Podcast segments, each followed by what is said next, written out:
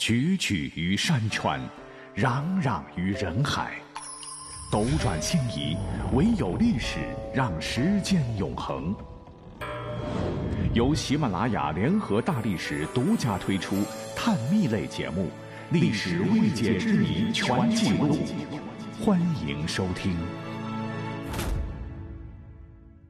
大家好，纵观春秋战国历史，秦国奋六世之余烈。从西方戎狄包围的偏僻侯国，从被魏、楚、齐肆意凌辱的西蛮弱国，镇长策而欲宇内，吞二周而亡诸侯，吕至尊而治六合，执敲扑而鞭笞天下，威震四海，先后歼灭山东六国，完成中国统一，建立大秦帝国，虎视何雄哉！而秦人之所以摧枯拉朽，一举结束自春秋以来长达五百多年的诸侯割据，平定天下，素有虎狼之师的秦军功不可没。商鞅变法以来，原本就强悍的秦地勇士拥有了完备的军事制度加持，让大秦帝国变成了一个恐怖而精密的战争机器。可叹秦帝国横空出世，却顷刻间又灰飞烟灭。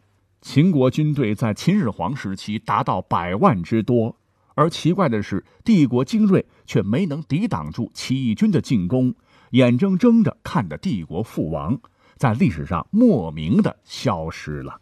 那他们究竟去了哪里？结局如何？成了一个难解的历史谜案。我们先来看看大秦帝国的军团组成，主要有四大军团，分别是长城军团。岭南军团、骊山军团和关中军团，咱们一个个说哈。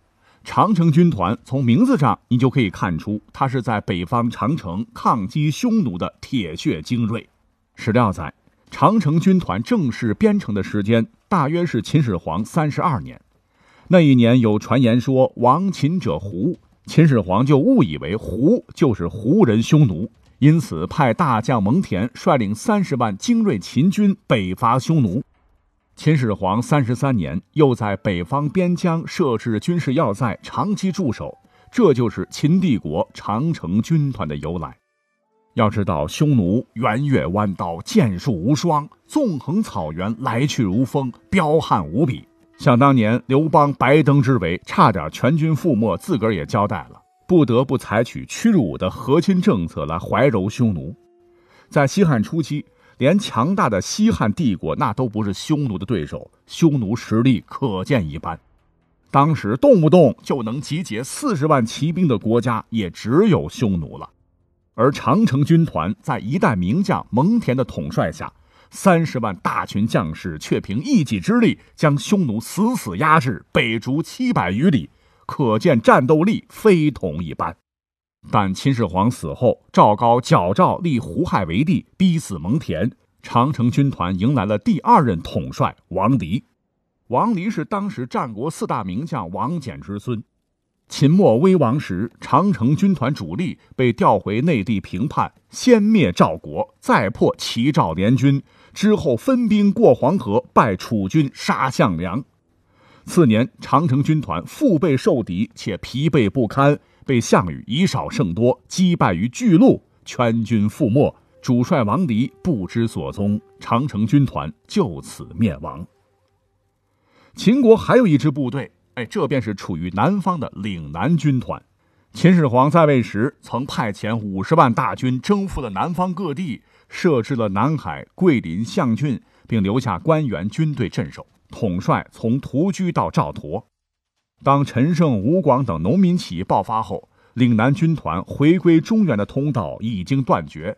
为求自保，赵佗封闭了南海郡的对外关口。之后，他诛杀了秦朝派来的官员，替换成自己的人，稳定住南海郡之后，他又派兵攻占了桂林、象郡。最后，赵佗建立了南越国。统治着今天的广东、广西以及贵州、越南的部分地区，赵佗自立为南越王，后来还自称南越武帝。就这样，岭南军团彻底的在历史上消失了。而骊山军团是在秦末战乱时临时组建的。公元前二百零九年，陈胜起义爆发，短短数月间，陈胜部将周文就突入关中腹地，逼近咸阳。秦二世听从建议，从七十万骊山行徒中筛选出二十万人，匆匆忙忙中组建了骊山军团。帝国平叛中，在秦朝最后一位名将章邯的统帅下，杂牌骊山军团竟然爆发出了强大的战斗力，仅一个月内就击破了周文数十万大军。三个月内灭掉了陈胜的张楚，又击杀魏王田丹。到公元前二百零七年初，黄河南岸的主要叛军已基本被其歼灭。只是可惜，后来由于章邯指挥失当，骊山军团未能顶住项羽的猛攻，导致秦军精锐的长城军团被歼灭。因畏惧奸佞赵高迫害，章邯最终投降了楚，被项羽封为关中雍王。而骊山军团的二十万兄弟被俘后，在新安全部被项羽坑杀，骊山军团彻底消失在历史的滚滚长河中。